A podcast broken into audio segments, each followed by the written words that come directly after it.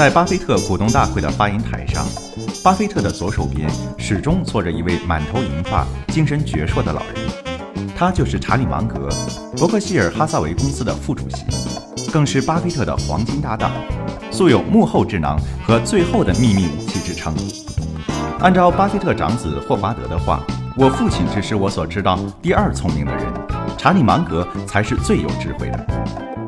本期大师们的投资智慧，就来为您讲述查理芒格的投资人生。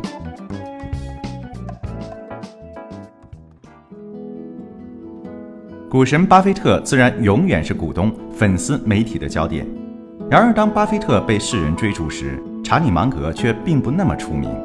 但他的投资智慧，就连巴菲特也极为佩服。巴菲特曾这样形容查理芒格带给他的主意：“查理拓展了我的视野，让我以非同寻常的速度从猩猩进化到人类。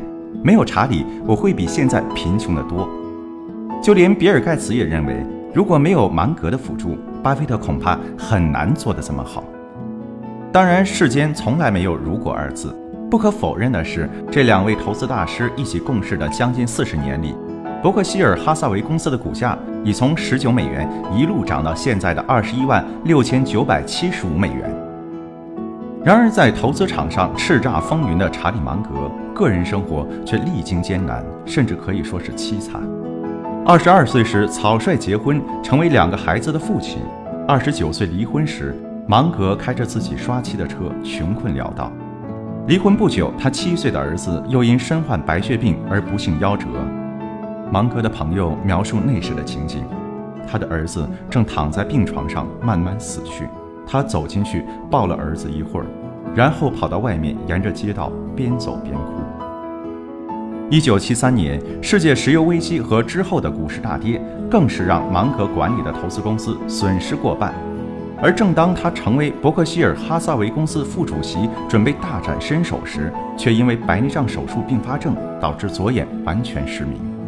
但是芒格并没有被接踵而来的苦难和不幸击倒，他乐观地面对一切，并且甘做巴菲特幕后的英雄。美国股市在上世纪七十年代陷入狂热，芒格和巴菲特在这一时期的做法却大相径庭。巴菲特在自己的股票还在上涨的情况下，忍痛解散了全部合伙公司，逃脱了那场全球股灾，而芒格的公司却没能幸免。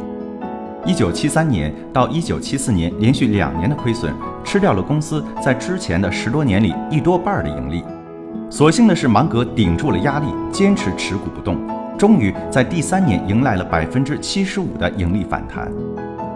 看着自己的财富坐了趟过山车之后。芒格意识到自己没有必要再单打独斗，于是他在1975年清算了自己的合伙公司，将资金投入到巴菲特的公司中。之后，两人又一起收购了喜诗糖果，购买了联合棉花商店、伊利诺伊国民银行，并创立了新美国基金，创造了一个又一个商业奇迹。查理芒格能和巴菲特成为黄金搭档，也许有着命中注定的缘分。处女座的巴菲特。和摩羯座的芒格在工作上简直是天作之合，一个善于抓细节，一个善于做统筹。实际上，他们俩还是老乡，都出生在奥马哈市的一个小镇，并且仅仅相隔几个街区。但成为巴菲特左膀右臂时，查理芒格已经五十一岁了。当时，巴菲特的良师益友格雷厄姆从投资界退休，对投资的兴趣减淡了许多。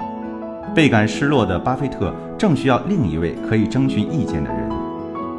也许是因为芒格诚实、务实、好奇心强，却又不受传统束缚的思维方式与格雷厄姆非常相似，因此立刻引起了巴菲特的注意。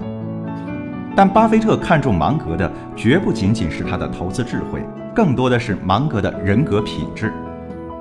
巴菲特曾经这样评价最理想的合伙人。首先要找比你更聪明、更有智慧的人，找到他之后，请他别炫耀他比你聪明。其次，在你犯下损失惨重的错误时，他既不会事后诸葛，也不会生你的气。他还应该是一个慷慨大方的人，会投入自己的钱，并努力为你工作而不计报酬。最后，这位伙伴还会在结伴同游的路上，能不断的给你带来快乐。在当时看来。芒格是符合巴菲特这些特殊要求的唯一一个人。从两人最初合作到后来一起经营伯克希尔哈撒韦公司，他们之间从未提出过任何要求，也从没将合作条件列成书面合约，所凭的全都是相互之间的绝对信任。虽然一直甘居幕后，但无论是作为人生导师还是投资伙伴，查理芒格对巴菲特的影响都是相当巨大的。在投资者们的眼中，芒格一直是站在巴菲特身后的巨人，究竟查理芒格是怎样帮助巴菲特推动他投资帝国的崛起？敬请收听下一期《大师们的投资智慧》。